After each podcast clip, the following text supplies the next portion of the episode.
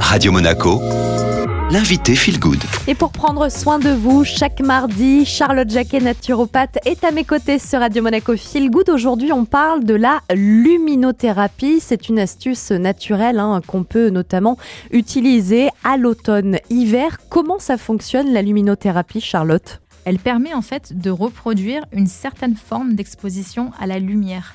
Elle va favoriser la sécrétion de dopamine, qui est l'hormone du bien-être, de sérotonine, qui est l'hormone de la sérénité, et, attention, de cortisol, qui est l'hormone du stress, tout en inhibant la libération de mélatonine la journée, l'hormone du sommeil et inversement la nuit. La luminothérapie va en fait émettre une lumière qui va pénétrer dans l'œil pour atteindre la couche des cellules ganglionnaires rétiniennes intrinsèquement photosensibles.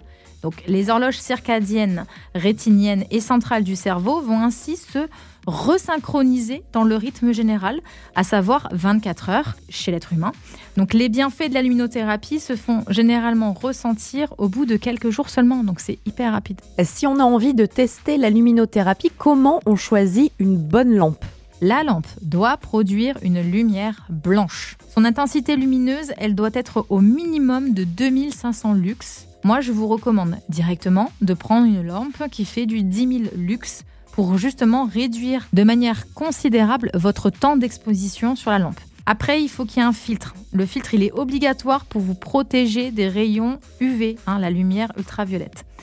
La lampe doit avoir le marquage CE, matériel médical 9342 CEE. Donc ça, Charlotte, c'est pour les critères si on veut acheter une lampe de luminothérapie. Et ensuite, côté protocole, comment on va profiter des bienfaits de la luminothérapie? Vous pouvez, dès septembre, dès que vous sentez que la luminosité elle est plus au rendez-vous, vous pouvez attaquer. Et là, vous pouvez aller jusqu'à mars. En fait, en gros, c'est automne, hiver et début du printemps, le temps que ça revienne, vous pouvez faire votre protocole.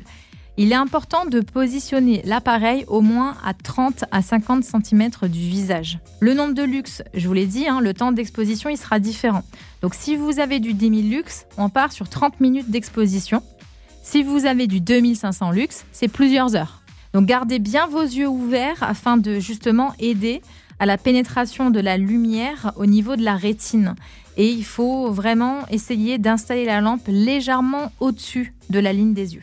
Donc on va favoriser une exposition le matin hein, pour plus d'efficacité.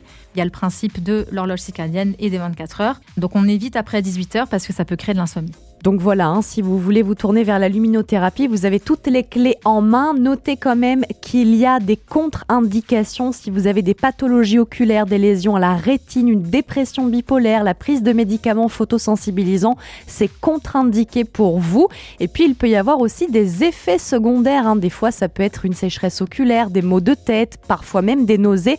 Donc soyez toujours prudent quand vous vous tournez vers la luminothérapie. Je vous mets toute l'interview en podcast comme toujours et maintenant on profite de la musique.